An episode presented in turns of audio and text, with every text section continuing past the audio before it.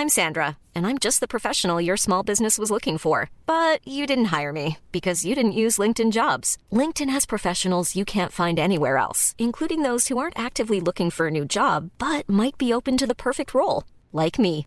In a given month, over 70% of LinkedIn users don't visit other leading job sites. So if you're not looking on LinkedIn, you'll miss out on great candidates like Sandra. Start hiring professionals like a professional. Post your free job on linkedin.com/people today.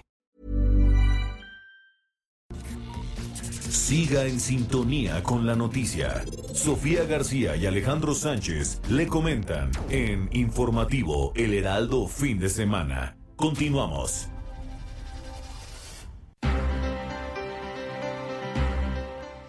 Gracias por continuar con nosotros. Y mire usted, el próximo miércoles 23 de enero arrancará desde Morelos hasta Palacio Nacional la llamada marcha por la caminata por la paz, en donde, bueno, participan diferentes organizaciones y esto, bueno, jueves 23 de, enero.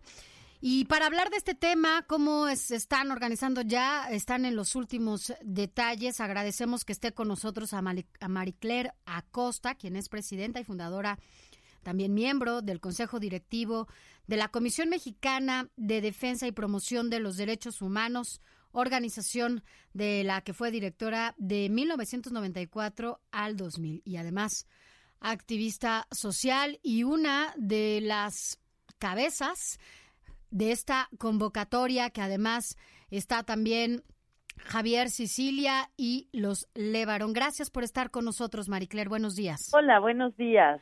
¿Ya todo listo para esta marcha que partirá de Morelos?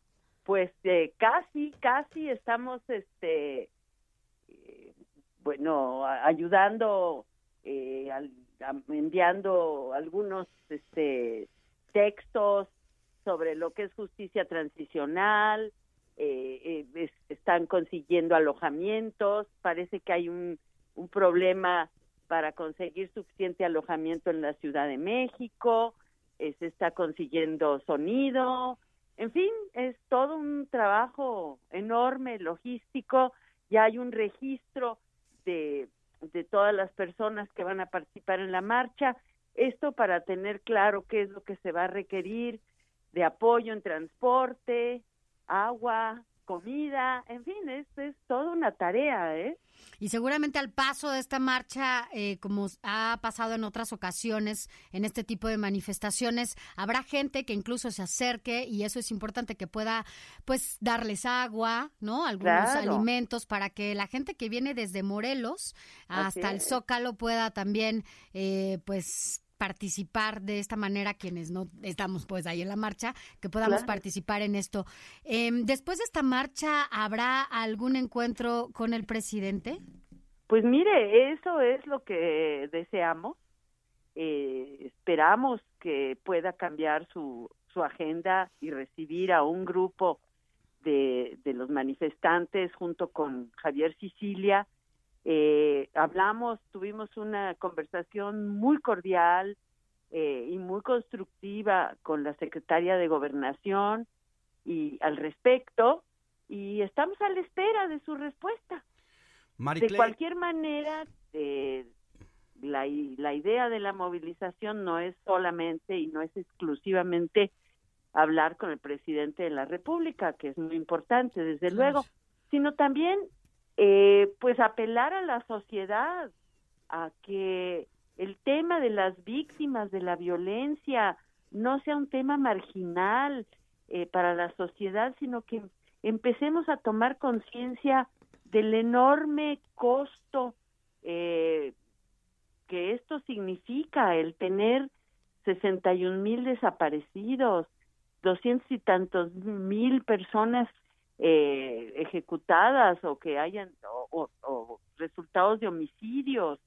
Eh, no sabemos cuántos miles, centenares de miles de personas han sido desplazadas por la violencia, porque todavía no hay una política pública al respecto. Es decir, todo esto eh, no ocupa el centro de la preocupación nacional como debiera de ser. Sí. Entonces, ese también es el objetivo de la marcha. Es el año más violento, eh, por lo menos en los últimos 20 años. Hay quien dice que incluso desde la Revolución Mexicana, eh, y parece que el presidente se mantiene empeñado en seguir con la misma estrategia que hasta ahorita no ha dado resultados. ¿Ustedes qué pues piensan al respecto?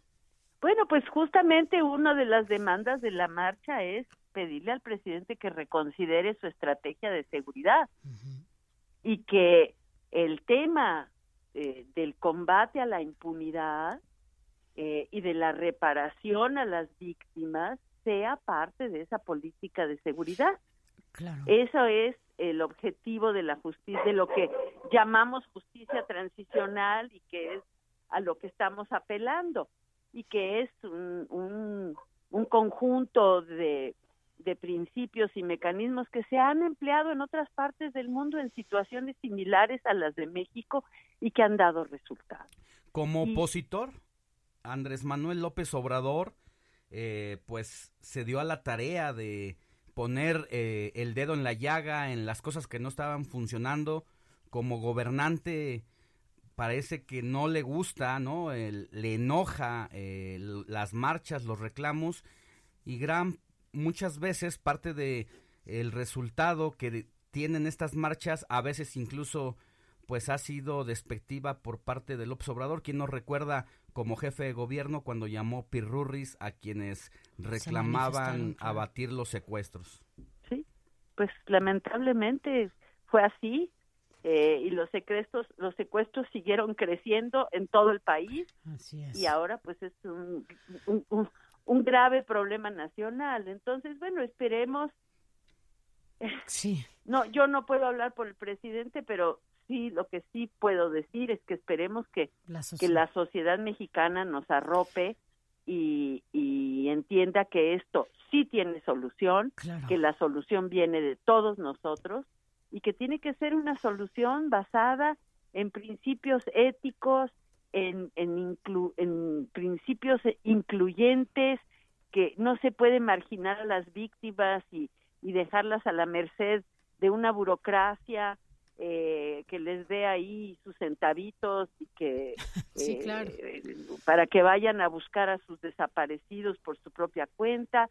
Eh, en fin, esto tiene que cambiar. Así es, y, y bueno, ese es el objetivo de la marcha. Antes decía Alejandro eran pirurris, ahora dice fifis, y siempre hay una, un discurso en el que descalifica eh, a quienes no coinciden con él. Sin embargo, en, una, en un país en donde está tan lastimado, tan violentado, en donde la infancia incluso está siendo víctima de lo que está pasando en este país, no se puede ser indiferente e inmune a lo que realmente urge. Si antes ya era una urgencia, bueno, ahora ya no hay tiempo y pareciera que pues que a veces eh, solamente vemos a un presidente en el discurso cercano, ¿no? A lo que la gente quiere escuchar y por otro lado las acciones y las políticas demuestran todo lo contrario.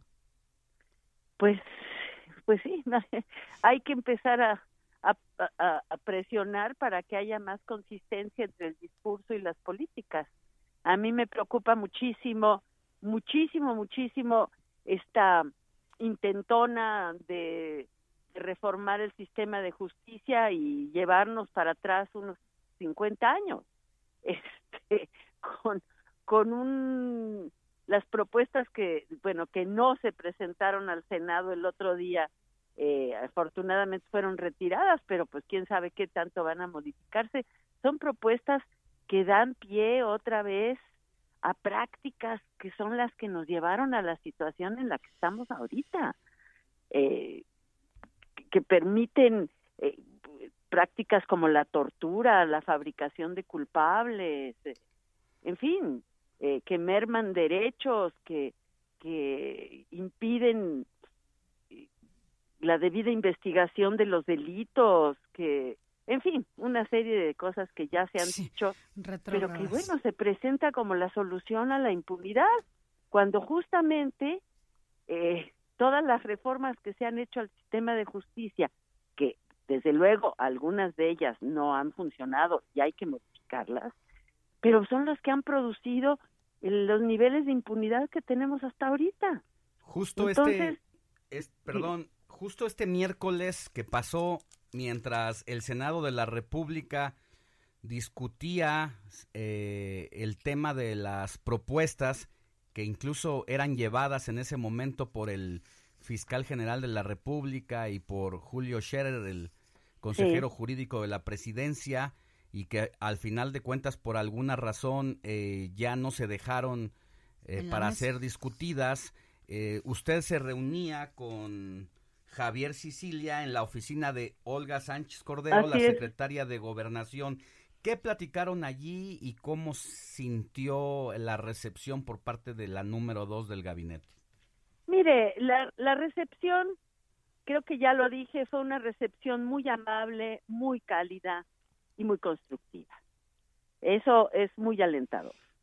Eh, hablamos sobre todo de justicia transicional, no tocamos el tema eh, de lo que había sucedido en el Senado en ese momento, le explicamos el motivo de la, de la del pedido de que fuera el presidente de la República quien eh, recibiera a la marcha eh, y que emprendiera un proceso de justicia transicional, es decir, que se emprendiera la, el desarrollo, eh, la implementación de una política de Estado que tuviera en el centro a las víctimas y que procurara pues que las víctimas encuentren verdad y justicia y una reparación adecuada para que entonces sí podamos transitar hacia un Estado de Derecho. Porque ahorita tenemos un Estado de Derecho muy frágil. Definitivamente. Y en algunas regiones del país inexistente, diría yo. Sí.